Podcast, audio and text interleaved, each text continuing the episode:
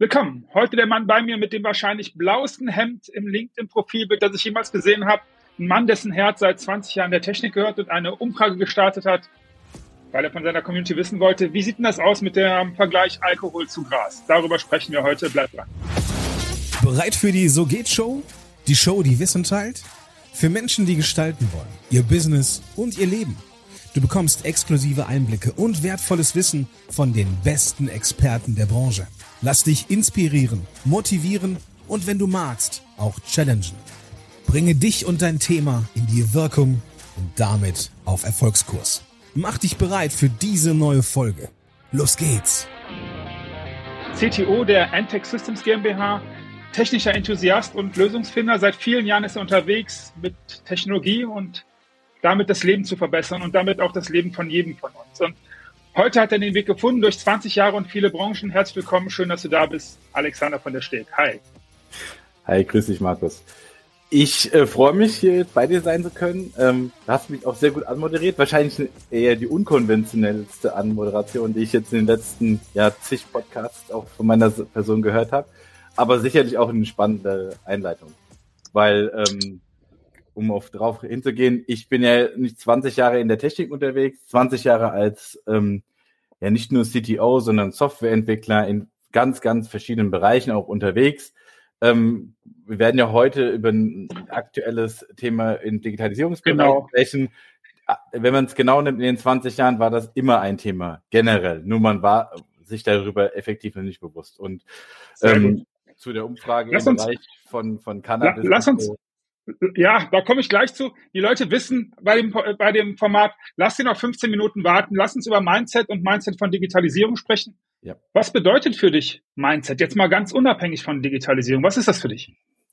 Es ist ein Selbstverständnis, wie man sich mhm. selbst, seine eigene Person und das generelle äh, Thema, mit dem man sich auch beschäftigt, äh, ja, wie man sich da selbst einordnet. Ich glaube in der okay. heutigen Zeit, ähm, wenn man jetzt Technologie betrachtet oder wenn man auch schaut, in welchem Bereich man arbeitet, ähm, dass man sehr offen sein muss dafür. Das heißt, Mindset ist, bin ich, äh, bin ich in der Lage, ein Thema immer adäquat zu bedienen? Habe ich zum Beispiel eine Bereitschaft in, in mir, mich immer wieder neu an dieses Thema heranzup äh, anzupassen? Und auch natürlich, äh, dass ich da in so einem Bereich auch keine Angst oder auch keine Hürde auch äh, sehe, sondern Mindset ist wirklich offen zu sein für die Veränderungen, die uns allgegenwärtig ja uh, befassen. Und ähm, wenn man es beispielhaft am Thema KI jetzt zum Beispiel sieht, ähm, dass man da einfach sagt, alles klar, ich nehme das mit, versuche mich selbst da drin auch zu verbessern, die Technologie oder die Themen, mit denen ich da entsprechend arbeite, auch ähm, damit äh, zu optimieren. Und da, okay. dieses, diesen Mindset und dieses Selbstverständnis braucht man. Sehr gut. Lass uns zum Thema Mindset und der Digitalisierung in den Zusammenhang kommen. Und nun sagst du das, oder zu, so nehme ich es auf, du berätst ja auch Unternehmen mit, äh, mit deinem Unternehmen, also mit der Entech Systems zusammen. Mhm. Gibt es eine Möglichkeit zu erkennen, hey, bin ich auf dem Weg als Unternehmer, als Unternehmen, das richtige Mindset zu entwickeln? Hast du da eine Idee, beziehungsweise hast du da eine Meinung zu? Ich würde immer, wenn ich ehrlich bin, die Mitarbeiter fragen. Sind die Mitarbeiter in der Lage, eine offene Fehlerkultur zu haben. Also sprich, Dinge offensiv im Unternehmen anzugehen. Dann ist schon mal einer der ersten Schritte erledigt. Also gibt es Projekte im Unternehmen, die Innovation befördern? Ist das Unternehmen denn überhaupt generell innovativ? Das ist auch ein riesiger äh, Kontextfaktor meiner Meinung nach. Und vor allem ähm, gibt es im Unternehmen ein Selbstverständnis dafür, dass man äh, untereinander, abteilungsübergreifend, sehr gut miteinander an einem Thema arbeiten kann. Und das sind schon erste mhm. Kontextfaktoren im Mix mit Mindset, äh, dass ich eine Kultur schaffe, dass man überhaupt, egal um welches Thema es dann später geht, diesen Digitalisierungsprozess angehen kann. Natürlich ist auch okay. Äh, für mich als CTO immer auf der Technologie. Alexander, ja. würdest du, würdest du sagen, dass man Digitalisierung oder das Mindset dazu in irgendeiner Form in KPIs oder in Zahlen ausdrücken kann? Kann man sowas messen? Messt ihr sowas in euren Projekten? Ähm, grundsätzlich kann man das. Man kann zum Beispiel den Einsatz von Technologien und Frameworks äh, messen. Ja. Zum Beispiel sagen, was habe ich in meinem Projekt überhaupt für Kerntechnologien im Einsatz? Sind diese Kerntechnologien neu? Sind sie outdated? ähm, wie viele Projekte habe ich eigentlich im Bereich von äh, Technologien im Einsatz? Auch da, es gibt auch Themen wie ein OKR, also sprich, wo man mhm. quasi so Metaziele definiert, wo man sagt, alles klar, wie bezeichnen oder bewerten denn die Mitarbeiter selbst die Innovationsfähigkeit von sich selber, aber auch vom Unternehmen? Ne? Das sind ja messbare äh, mhm. Größen, die man Einzug halten kann. Und wir selber als EdTech ähm, haben, äh, weil wir ja, wir sind etwa zehn Leute, ne? Wir machen das quasi im Sparring noch, weil wir klein genug sind. Aber wir reden im Grunde genommen jede Woche über aktuelle Trends, Themen und versuchen das quasi mit den Projekten, die auch beim Kunden natürlich sind, ähm, dann zu verheiraten. Dank dir. Führt mich direkt zu meiner nächsten Frage. Und zwar hast du es ja eben schon ein Stück weit angedeutet. Ähm, wir sind immer noch beim Allgemeinen. Würdest du sagen oder sagst du, dass sich Digitalisierung immer auf das gesamte Unternehmen erschreckt. Also kann man das gekapselt in, einer, in, einem, in, in einem Bereich, in, einem, in einer Unit machen oder funktioniert das überhaupt gar bisschen? Also idealerweise ist es überall. Weil es gibt ja auch kein Silo-Denken. Also wenn du dir heutzutage überlegst, keine Abteilung kann mehr äh, alleine arbeiten, kein Prozess ist mehr alleine äh, lebensfähig. Und wenn du Logistik nimmst, Einkauf nimmst, IT nimmst, ähm, hast du quervernetzte Prozesse und im Grunde genommen muss der Digitalisierungsprozess überall gelebt, gedacht werden und am besten sogar noch, was ja perfekterweise der Fall wäre, vom Top-Management abgesegnet sein. Sehr guter Vorgriff auch gleich. Danke dir. Kommen wir nämlich gleich nochmal zu. Da habe ich auch eine Frage. Lass dich auch vorher nochmal zu so äh, Do's und Don'ts oder so, so kommen. Ich habe mal gehört, dass ich, dass mir jemand gesagt hat, ein Unternehmer, Digitalisierung brauche ich nicht, weil meine Kunden sind auch alle nicht digital. Was würdest du so mal sagen? Dann hat er wahrscheinlich den Zeitgeist noch nicht verstanden. Also ja. es gibt es gibt Geschäftsprozesse, die sind traditionell nicht so digital, äh, weil es da einfach eine ganz ganz große Tradition gibt. Ich sag mal klassischerweise, wir sind jetzt hier in der Gegend, da gibt es auch viele Landwirte noch die haben natürlich nicht so einen großen Digitalisierungsanteil im Gesamtmarkt. Aber fairerweise muss man sagen, auch die erleben gerade aktuell, dass sie von Digitalisierung profitieren können. Wenn man alle Bereiche nimmt, unterschiedliche Branchen oder, oder unterschiedlichste Bereiche, hat man einen ganz anderen Mix. Also jeder, der Klamotten verkauft, B2C-Geschäft macht, als der ganz klassische Fall, ne, wird äh, natürlich nur noch fast über Online wahrscheinlich verkaufen. Bäcker kann man auch sehen. Gibt ganz, ganz viele Bereiche, wo man auch sagen kann, der Bäcker verkauft zwar in seinem Ladengeschäft, aber äh, es gibt vielleicht auch andere Vermarktungsmöglichkeiten. Oder wie du es ja auch kennst, auch im, im Consulting-Bereich. Äh, alles funktioniert dort zum Beispiel digital. Also diesem Mann würde ich raten, er sollte mal die Zeitung aufmachen, sich mal genau angucken, was gerade um uns herum gerade passiert. Äh, je nachdem, welchem Geschäftsmodell er jetzt natürlich unterwegs war, das kann ich jetzt nicht beurteilen, ist es natürlich trotzdem so, ja, er kann sich dieser Magie und diesem, diesem ganzen Thema nicht entziehen. Keine Chance. Okay, danke. Lass uns, lass uns ein Stück weitergehen. Und ähm, du hast gerade was Spannendes gesagt, nämlich, dass, äh, wenn ich mich recht erinnere, dass das, okay, das müsste im Grunde sich durch das ganze Unternehmen ziehen. Ähm, lass mich eine Frage in die andere Richtung stellen. Würdest du sagen, dass man das Thema auch einfach nur verklausulieren oder zu einem Modewort, zu einem Trend machen kann und so tut, als also kriegst du das bei Kunden mit oder hast du das ähm, außen schon mitbekommen, dass man sagt, okay, wir machen Digitalisierung nur um, des, um der Digitalisierungswillen? Also wie kann ich mhm. diese, kann ich da überlegen, wie kann ich das erkennen? Ist das zu erkennen? Was, was würdest du dazu sagen? Also wenn man keine richtige Mission hat, also ein, ein großes Metaziel, um alle Mitarbeiter in dieses Boot hineinzupacken, um dann quasi über den See der Digitalisierung zu, zu fahren letzten Endes, merkst du das, weil mhm. nicht alles ist Digitalisierung. Also zum Beispiel zu sagen, ich verkaufe jetzt mal, äh, mache einen Prozess eins zu eins, wie man es in der Verwaltung teilweise kennt, von analog zu digital, das hat nur am ganz am Rande mit Digitalisierung zu tun. Ne? Also das ist das Erste. Das Zweite ist, sind denn die Mitarbeiter wirklich eingebunden? Fragst du die, dann sagen die, die ganz fair in Beratungskontexten immer, ja, ich, ich bin Teil davon, aber ich bin vielleicht auch gar nicht Teil davon, weil äh, ich habe noch nie einen, äh, mit meinem Chef darüber gesprochen. Wir haben im Unternehmen gar keine Vision, wie das in Zukunft überhaupt funktionieren soll, als Beispiel. Und daher kann ich das ganz damit in einem Ja beantworten, dass äh, wir natürlich ganz relativ schnell nach wenigen Stunden merken, wo es hingeht. Und auch, ob das wirklich Modewort ist in dem Unternehmen oder wirklich gelebte Praxis wird. Alexander, ich möchte einen Vorgriff auf den persönlichen Teil, wo ich die Frage eigentlich platziert hatte, weil sie passt jetzt hier gerade so gut. Wer dir folgt auf LinkedIn, weiß, wie breit du unterwegs bist, wie, wie, wie zentral du das Thema Lösung und Hilfe für alle ein Stück weit in den Fokus rückst. Zumindest habe ich dich so, so kennengelernt und so, so. Du hast gerade gesagt, okay, die Mitarbeiter, und das verstehe ich. Jetzt ist da ein Mitarbeiter, der sagt, na, kein Bock mehr, ist mir zu anstrengend. Würdest du dann dem dennoch sagen, dem Unternehmer, dem Führungskraft, okay, dann muss der halt raus, oder ist der, ist da noch irgendwas zu machen? Ist immer was zu machen. Also die Frage ist immer. Ergibt das doch Sinn? Ja, natürlich. Also ich würde okay. immer jedem Mitarbeiter eine Chance geben, äh, seine Meinung zu mhm. ändern. Das ist ja bei uns genauso. Also und wir sind ja unterschiedlicher Meinung auch im Unternehmen bei uns. Also gibt einfach unterschiedliche Interessen und Erfahrungen. Das als erstes sowieso. Und wenn es aber um eine große Mission geht, einen Kernaspekt, wo man sehr viel umbauen muss, Prozesse umbauen muss, auch Art der Zusammenarbeit umbauen muss zum Beispiel, dann muss man mit den Menschen erstmal sprechen. Kann, kann, es gibt ja eng, wie ich vorhin auch schon gesagt habe, es gibt vielleicht Ängste, es gibt vielleicht gewisse Hürden. Und dann redet man mit diesen Menschen, versucht die auch zu überzeugen, dass es positive Aspekte gibt, Stressentlastungsoptionen, Optimierung generell, die seine Arbeit ja auch für, äh, dann noch unterstützend äh, mitwirken können. Weil natürlich der, der ganz große Teil äh, von, von den meisten äh, negativen Stories, die man hört, ist schlechte Kommunikation. Heutzutage, wenn du dir überlegst, die Projekte, warum laufen die denn schlecht?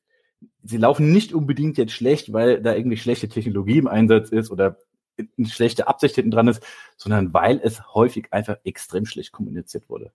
Und da sage ich, natürlich muss man mit dem Mitarbeiter reden, ihn mitnehmen, erklären, wohin es geht, vielleicht auch mehrfach mit ihm sprechen. Und ähm, der Weg bei einem guten Digitalisierungsprojekt, der ist klar, der führt dazu, dass man effizienter wird als Unternehmen, die Mitarbeiter quer vernetzt, aber auch natürlich sagt, man, man entstresst die Leute. Also es geht sehr, sehr stark eigentlich um die Mitarbeiter, meiner Meinung nach. Und deswegen lohnt sich das 100 Pro. Und hier bist du auch vermutlich mitten im, im Thema Kommunikation, Vision, also damit die Leute wissen, warum tun das hier eigentlich. Okay, wie, wie kann ich als Unternehmer, wie kann ich, wie kann ich als Unternehmen, wenn ich in größeren äh, Dimensionen denke, sicherstellen, dass Digitalisierung nicht auf Kosten der ganzen anderen Aspekte des Unternehmens geht. Das habe ich nämlich auch manchmal im Gefühl, dass die Leute sagen, Digitalisierung, Digitalisierung, Digitalisierung wir brauchen nichts anderes, wir machen nur noch Digitalisierung. Mhm. Man Gibt es eine Möglichkeit?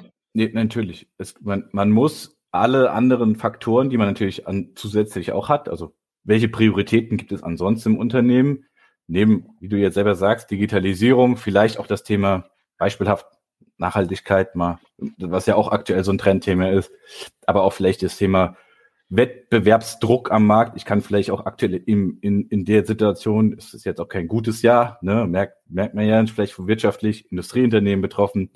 Vielleicht auch ein Thema IT-Sicherheit, wo wir jetzt herkommen, auch ein wichtigeres Thema als die Digitalisierung, kann aber auch Teil davon sein, muss abgewogen werden. Man muss das natürlich im Kontext stellen. Und ähm, dann äh, muss man mit demjenigen IT-Leiter oder auch mit den entsprechenden Mitarbeitern abwägen, ob man das mit berücksichtigt, ob man das mit hineinnimmt mhm. oder ob es dann natürlich ein Teilaspekt von diesem Projekt ähm, werden kann oder ob man sagt, okay, wir nehmen es raus, müssen bestimmte Dinge vielleicht auch, auch vorher gemacht werden. Es gibt ja Vorbedingungen für so ein Projekt. Ne? Ja, und dann kann man da eigentlich eine ganz gute Abwägung finden. Ja.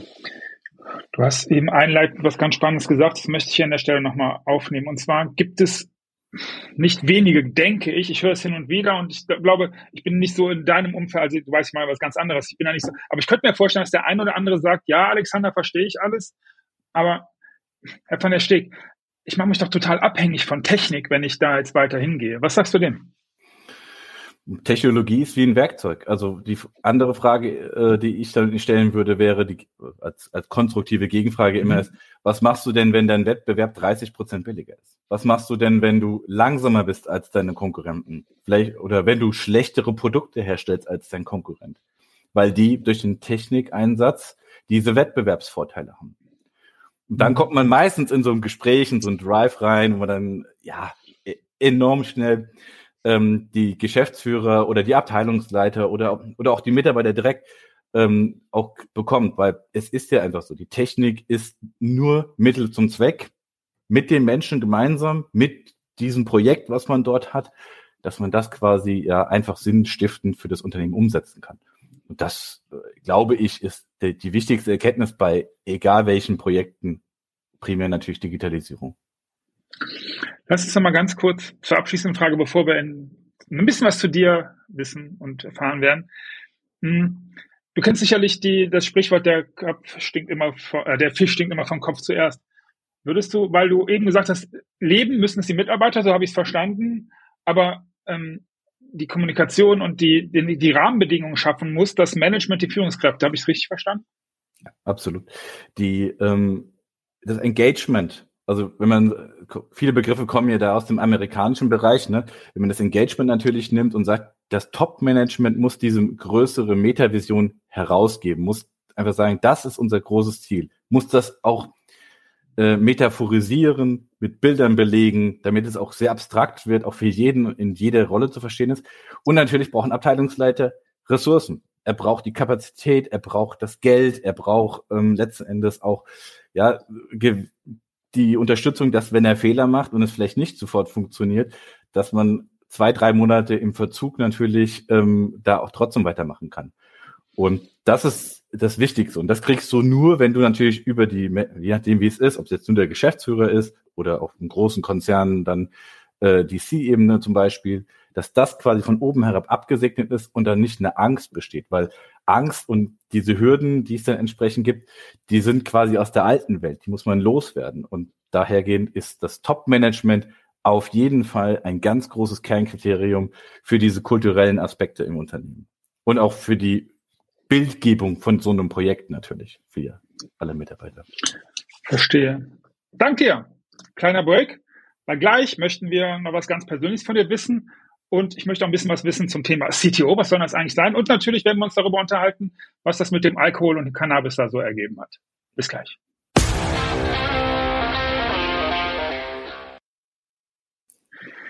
Ja, lass uns das bitte aufklären, lieber Alexander. Du hast eine Umfrage gemacht zum Thema äh, Legalisi Halblegalisierung Cannabis, damit die Leute wissen, warum, hast, warum machst du als CTO so, wie ich finde, sehr coole und sehr wichtige Sachen? Ähm, weil es ein Zeitgeistthema ist. Ich mache generell ja bei LinkedIn extrem viele äh, Umfragen äh, zu technischen Aspekten, aber auch eben zu nicht technischen Aspekten, weil ähm, meine, meine Followership die sind ja sehr viele Techniker, ne? also sind halt auch CTO, CTOs äh, oder Geschäftsführer oder IT-Admins und so weiter.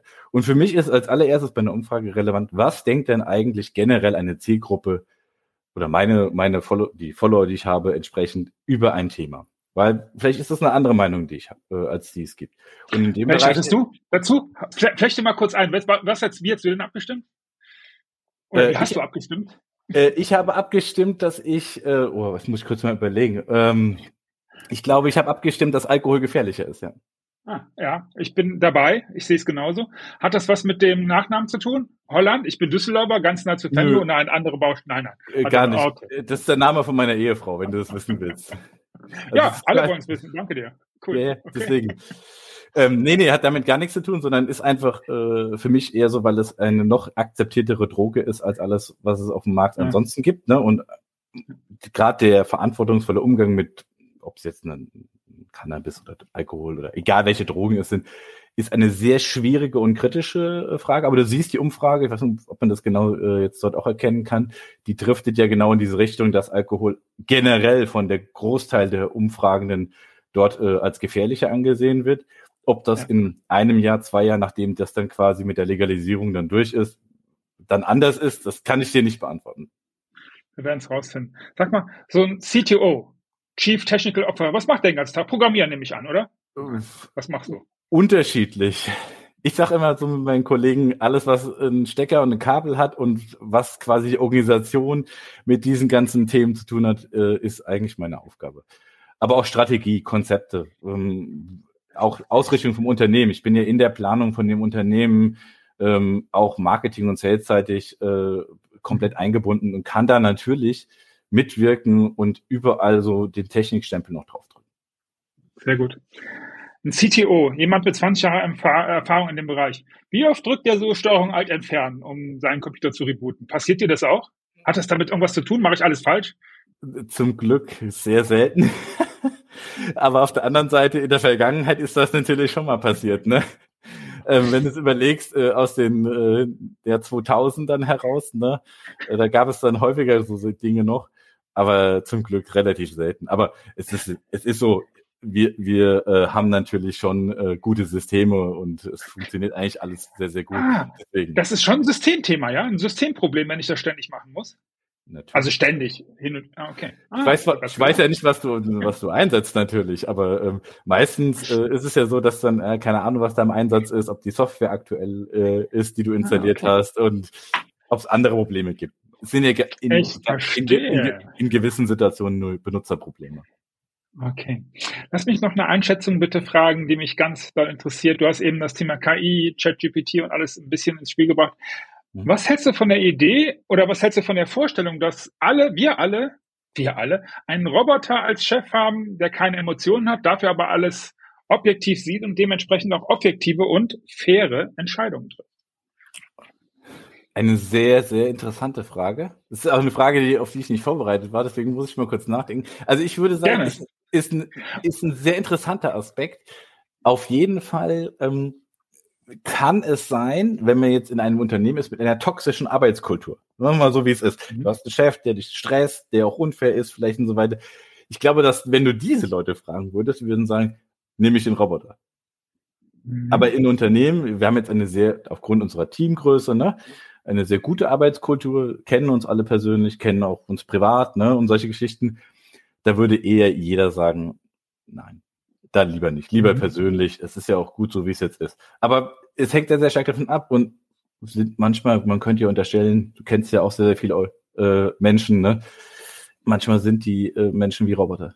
Also das ja. kommt sicher nicht dazu. Ja, absolut, also absolut, emotionale, also die e-, emotionale Entscheidung da zu treffen oder nicht emotionale Entscheidung zu treffen, ist ja auch ein Kontextthema. Ich würde bei einem empathischen Chef immer natürlich den Menschen bevorzugen, bin ich ganz ehrlich. Danke dir. Wenn du zurückblickst so auf deine Beratungshistorie oder auch die im Unternehmen vielleicht, was war so das Verrückteste, das, das Lustigste, das, was dir, was dir irgendwie komplett in Erinnerung geblieben ist, um das Thema Digitalisierung, Mindset? Hast du irgendwas, wo du sagst, wow, das, das, das gehört hier unbedingt hin, wenn es so an verrückte, komische, ähm, in Erinnerung bleibende Dinge geht?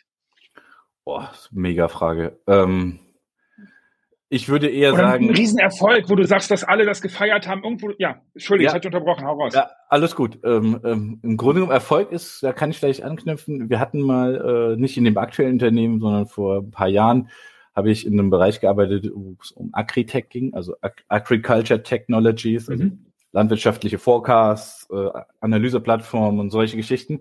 Und da hatten wir dann irgendwann gesagt, okay, wir pitchen, wir haben so eine Art wir waren kein Startup mehr im klassischen Sinn, aber wir haben gesagt, alles klar, wir machen es jetzt größer. Und haben wir dann sogar eine äh, geile Sache gewonnen äh, bei der Wirtschaftsbank in Hessen. Also war wirklich mit, wie du es kennst, Höhle der Löwen, kommst in den Raum rein, da sitzen Menschen mit Anzügen, ähm, du musst erklären. Und wir hatten auch damals schon das Idee, die Idee KI, wir hatten die Idee, dass wir quasi die, auch dort ähm, das transparent machen, dass auch äh, Bauern zum Beispiel äh, entsprechend äh, an so einer KI-Technologie äh, und auch im Welthandel teilnehmen können. Und das haben wir damals gewonnen. Das fand ich extrem geil, weil äh, cool. in, in so einer ja. frühen Phase, wo KI, ja. also das war 2018, 17 so ein Dreh, ja. Und ähm, da war das ja hier noch, ja, es war weit weg. Sehr weit weg, sehr, sehr geil. Ich erinnere, ähm, ich habe gerade das größte Vergnügen, bin sehr dankbar, dass ich mit einem Kunden arbeiten darf. Da geht's in den, in den aus meiner Sicht extremen KI-Bereich. Aber was ich erzählen möchte, und da geht die Frage hin, ist folgendes. Und zwar haben wir uns unterhalten über die Anfänge so und wir mussten beide lachen. Ich weiß gar nicht, du bist sehr, sehr jung. Äh, wir mussten beide lachen über dieses, äh, diesen Ton von diesem ISDN-Modem. Der eine oder andere wird es vielleicht noch erkennen. Mhm. Meine Frage an dich ist, du sagtest 20 Jahre unterwegs in dem Bereich. Wenn du Internet auskammerst, was würdest du sagen, war so die größte, wow, wie geil, Erfahrung im technischen Bereich? Und ich weiß, das wird nicht so leicht, weil wenn du mich fragst, was sind deine liebsten drei Bücher? Oh mein Gott, du bist mit Technik die letzten 20 Jahre unterwegs. Dennoch, was könntest du irgendwas rausholen, wo du sagst, oh mein Gott, das war ein echtes, echtes Hammerding? Boah, schwierige Frage. Ja, genau. Also ich könnte das. Zähl, zähl ein paar auf, die dir so einfallen.